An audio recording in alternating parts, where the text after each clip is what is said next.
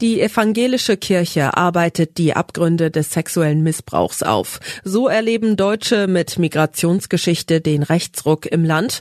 Lokführer wollen keine Prellböcke sein. Das ist die Lage am Donnerstagabend. Spiegelredakteur Janko Tietz hat diese Lage geschrieben. Am Mikrofon ist Michelle Paulina Kolberg.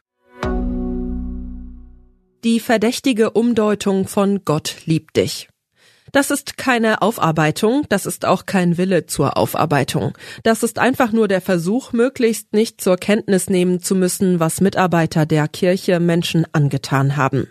Mit diesem Satz wird ein von sexuellem Missbrauch Betroffener auf der Website der unabhängigen Aufarbeitungskommission zitiert.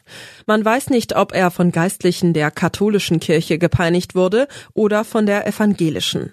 Instinktiv aber würde man sagen, er bezieht sich auf die katholische Kirche. Zu lange hat sie geschwiegen, relativiert, sich weggeduckt. Dass es in der evangelischen Kirche ähnliche Dimensionen von Missbrauch gegeben haben könnte, schien undenkbar. Nun hat die EKD in Hannover den lange erwarteten Missbrauchsbericht veröffentlicht. Und der offenbart die ganzen Abgründe, die es auch bei den Protestanten gibt. Ermittelt wurden 1259 Beschuldigte und 2225 Fälle. Die evangelische Kirche hat sich die Untersuchungen 3,6 Millionen Euro kosten lassen. Doch das Ergebnis ist Spiegel-Kollegin Annette Langer zufolge dürftig. Denn der Bericht hat erhebliche methodische Mängel. Das Weglassen vieler Ermittlungsschritte lässt Raum für die Vermutung, dass etwas vertuscht werden soll, so Annette. Erlebt die Stimme. Anfang der Woche saß Neven Subotic, ehemaliger Fußballprofi von Borussia Dortmund, in der Bahn und beobachtete, wie eine Frau telefonierte. Nicht auf Deutsch. Subotic sah, wie ein Mann zu ihr sagte, hör auf, sonst schieben wir dich ab. Der Fußballer habe der Frau gesagt, dass dieser Mann nicht Deutschland sei. Sie sei Deutschland. Subotic ist eine von vielen prominenten Stimmen, die sich Sorgen machen um dieses Land, um ihr Land. Seit dem dubiosen Geheimtreffen von AfD und CDU-Politikern mit Rechtsextremen und Unternehmern in Potsdam, bei dem Deportationsfantasien ausgetauscht wurden, hat sich etwas bewegt in Deutschland. Menschen, die von Rassismus betroffen sind, verspüren Angst, dass die Planspiele von Neonazis Realität werden könnten.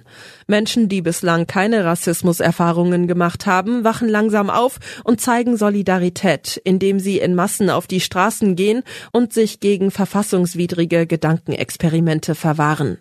Und inmitten der Protestwelle gegen Rechtsextremismus hofft die AfD im ostthüringischen Saale-Orla-Kreis auf ihren bundesweit zweiten Landratsposten. Am Sonntag stehen sich der AfD-Bewerber Uwe Trum und CDU-Mann Christian Hergott in einer Stichwahl gegenüber. In der ersten Wahlrunde vor zwei Wochen hatte Trum mit 45,7 Prozent der Stimmen deutlich vor Hergott gelegen, der 33,3 Prozent erreichte. Bilde dir deine Meinung ein. Seit gestern streikt die Gewerkschaft der Lokführer GDL. Und das bis Montag, sechs Tage am Stück, so lang wie noch nie in der Geschichte der Bahn. GDL-Chef Klaus Weselski wähnt die Bevölkerung auf Seiten der Streikenden. Nicht die veröffentlichte Meinung spiegelt wider, wie die Menschen zu diesem Streik stehen, sondern die öffentliche Meinung, sagte Weselski bei einer Kundgebung in Stuttgart. Spiegelkollege Serafin Reiber meint, es sei wichtig, sich endlich mit den Gründen für die blinde Wut vieler Lokführer auf den Konzern auseinanderzusetzen. Wenn 97 Prozent der GDL-Lokführer für einen Streik stimmen, weil sie mit ihren Arbeitsbedingungen unzufrieden sind, kann die Bahn nicht alles richtig gemacht haben.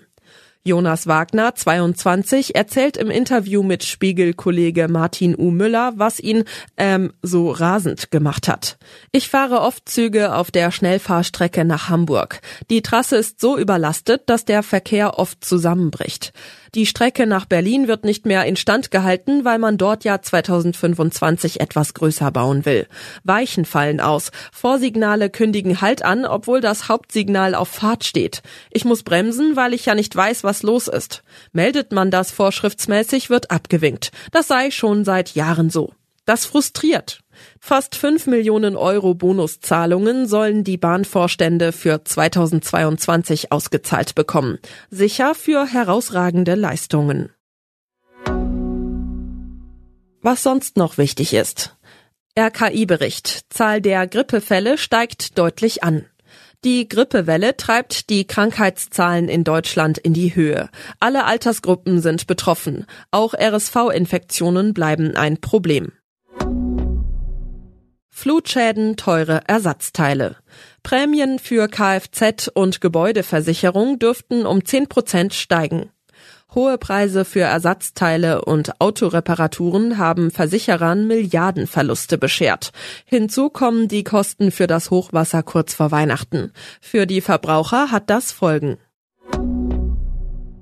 Nach Dammbruch in Brasilien. Kläger fordern mehr als eine halbe Milliarde Euro vom TÜV Süd.